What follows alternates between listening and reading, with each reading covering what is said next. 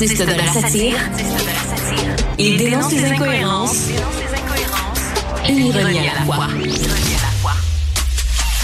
Richard Martineau. Pour la dernière fois cette semaine, on retrouve Richard Martineau à Cube Radio. Salut Richard. Salut Jean-François. Écoute, en ouverture, il faut que je te parle de ma belle-sœur. OK? J'ai une belle-sœur qui vit en France. OK? Elle vit en France avec mon beau- beau-frère. Elle a un chat. Son chat l'a mordu au doigt, OK? Et là, ça s'est infecté, puis ça est devenu rouge, brun, puis là, ça avançait, ça avançait, tout ça. Elle est allée se faire opérer. Là, elle est à la maison et il y a une infirmière qui va chez elle à tous les deux jours pour changer son pansement. Elle n'est pas en train de mourir, là. Wow. Elle n'a pas un cancer, là. Elle n'est pas super malade. Elle s'était mordue par un chat. Il y a une infirmière qui me racontait ça, là, et qui va à tous les deux jours. C'est de la science-fiction. Qu'est-ce qu'ils savent qu'on ne sait pas? Ils sont pas mal plus nombreux. que Nous, les Français, pourtant, ils ont ça, des médecins, des infirmières qui se déplacent chez les gens Ben ouais. à domicile. Ça sera le fun qu'on aille voir là-bas. Qu'est-ce qu'ils font que nous autres, on fait pas, puis peut-être s'en inspirer. Bref, j'en reviens Qu'est-ce qu'on n'a pas compris euh, qu'ils ont Qu'eux compris? autres c'est ont compris. truc, Tout à fait. Ouais. Euh, Richard, tu te demandes si c'est possible de poser des questions concernant le projet Nordvolt. Ben, c'est pas seulement Nordvort aussi, mais tu sais, toute le, le- le- en fait, la politique de développement économique du gouvernement. Mhm. On dirait qu'on va vite, vite, vite, là, on n'a pas le droit de poser des questions. Et là, il y a M. Fitzgibbon là, qui a traité de militant. là, Philippe euh, Vincent Foisy a écrit un excellent euh, papier là-dessus euh, hier, qui, qui, qui, critique de militants les gens qui sont contre ça ou qui posent des questions. Là. comment ça se fait que Nordvolt peut contourner le BAP? euh, seulement poser des questions. Vous êtes des maudits militants. On a vu aussi euh, le gouvernement, M. Legault, faire la leçon aux journalistes avec une banane, une pomme et une orange. D'ailleurs, parenthèse. Je fais une parenthèse là-dessus. T'as pas ramené d'autres objets ce matin? Attends une minute, là. À l'émission, à l'émission Dossier en cours que tu animes, là, sur l'actualité Ouais. judiciaire, si tu veux inviter, interviewer un excellent avocat, j'en connais un. Il est, il est excellent. Il est super bon comme avocat. sûr que ça va donner une grosse entrevue, par exemple. Mais merci de la suggestion. Donc, je ferme la parenthèse. Et là, écoute, on voit, là, on a besoin d'éoliennes, là, soudainement, parce que euh, Hydro-Québec est passé de, on est en surplus, en surplus, là, Là, soudainement, on manque d'électricité.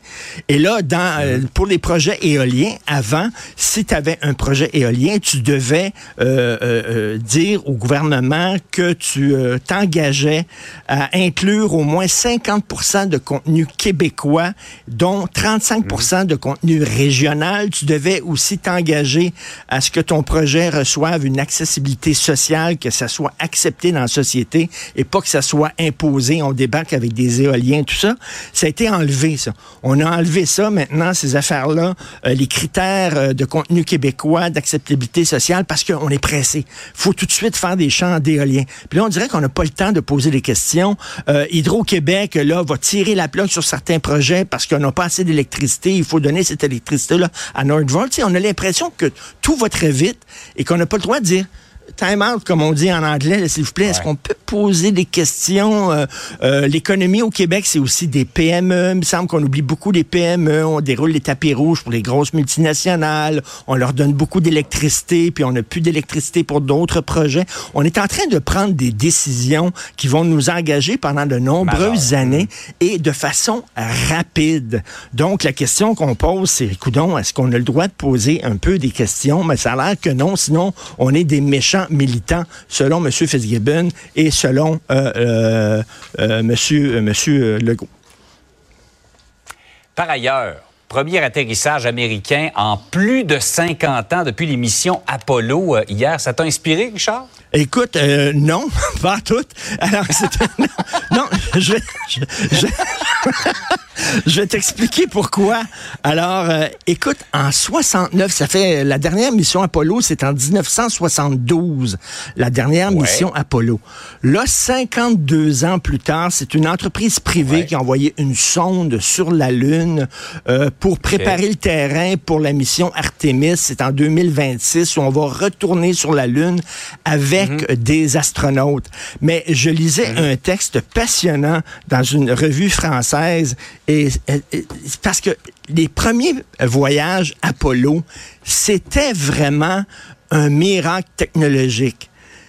Sais-tu Mhm. que mon le iPhone que je tiens dans mes mains présentement est 1 million 200 000 fois plus puissant que l'ordinateur qu'utilisaient les astronautes dans les années 60-70 pour aller sur la Lune. Hey, Eux autres, leur C'est c'est ordinateur presque était... comme si on était en tracteur pour s'en aller là-bas. Écoute, c'était vraiment incroyable.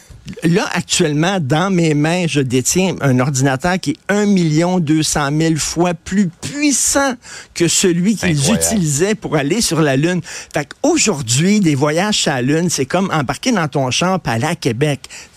Bon, j'exagère un peu peut-être, là.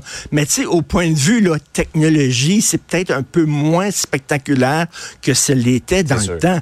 Hey, dans le temps, là, on mettait là, trois gars au-dessus là, d'un, d'un, d'un, d'un- d'un pylône rempli de gaz. Là. Les gars étaient comme Ouais. ça, couchés de même. On allumait ça, on allait se cacher les doigts dans les oreilles. Pouf! Ils partaient avec un ordinateur, mon toaster, OK? euh, plus de pouvoir, plus d'intelligence que l'ordinateur qu'ils utilisaient à l'époque, t'imagines? Ça, c'était quelque chose. Aujourd'hui, c'est comme, bon, on va aller sur la Lune, on revient après-midi, puis on va manger. Puis, Il me semble que c'est moins, moins spectaculaire. L'histoire de l'exploration spatiale, selon Richard Martineau. C'était très, très divertissant. Oublie pas mon Richard. avocat, il est excellent. Ouais, ouais, tu me donneras ses coordonnées. ça m'intéresse. Salut, bonne de Salut, bye.